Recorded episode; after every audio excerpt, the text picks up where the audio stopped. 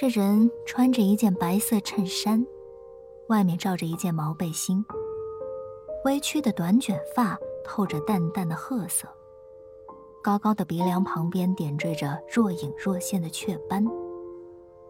此时，他正聚精会神地看着一本时装杂志，是个陌生人，萧琪并不认识。他张开口想询问，却发不出声音。只喘出弱弱的气息，喉咙干燥粘着，人很不舒服。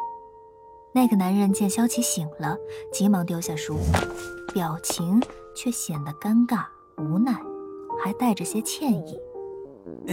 你先别说话，请先接受我最真挚的歉意，真是非常对不起。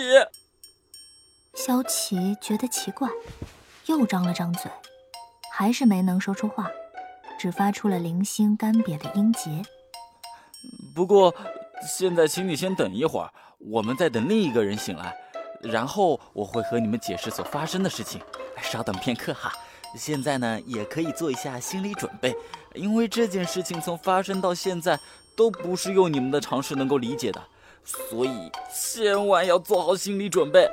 男人说着莫名其妙的话，还很别扭地挤了下左眼。似乎是想抛个眼神，不过萧琪也没什么力气搭理这个陌生人，他只觉得浑身上下一点力气都没有，只能仰着头，转动着眼珠，观察了下周围的环境。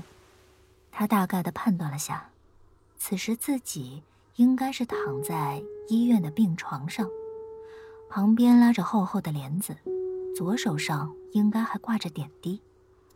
而就在此时，那个刚坐回凳子的男人突然又站了起来，又朝着他说道：“你先别说话，请先接受我最真挚的建议，真是非常对不起。”这人怎么又说一遍啊？既然两位都醒了，现在就让我来介绍一下情况，你们一定要认真耐心的听我说的话。这件事情按你们的认知来说，可能理解起来很困难。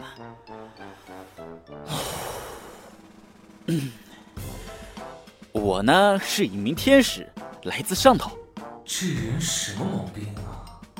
不不不不不不不，我真的没毛病，我真的是天使。哎，这这样这样这样这样，你先听我说，真的，你别按呼叫铃，别按。他急忙上前抢过萧琪手中呼叫铃的按钮。这不是开玩笑，我能够感知到你心里的想法，这个就是证明。不论你在想什么，我都能够感知到。你不信？让我看看啊！啊，对，哪怕是你现在脑子里面在想三天前的小龙虾，我也是知道的。虽然我不太清楚那是什么味道。萧琪的脸一红，他刚刚确实神游去想了想美味的十三香小龙虾，那是他最爱的菜。你这天使是真的？我看了十几年的漫画，终于碰到真的天使了。那，那按照动画里的常用逻辑，你会附到我身上吗？哎，不过，为什么是个男性天使啊？哎，果然不能指望进入后宫漫的剧情啊。那，那只是来个萌妹子也行啊，女仆装什么的。喂。你的脑洞也太大了吧，和你想的那些乱七八糟的完全没有关系啊！嗯，昨天我值班，不小心输错了名字，结果一个雷劈到了你的车，发生了车祸。对车祸车祸你总记得吧？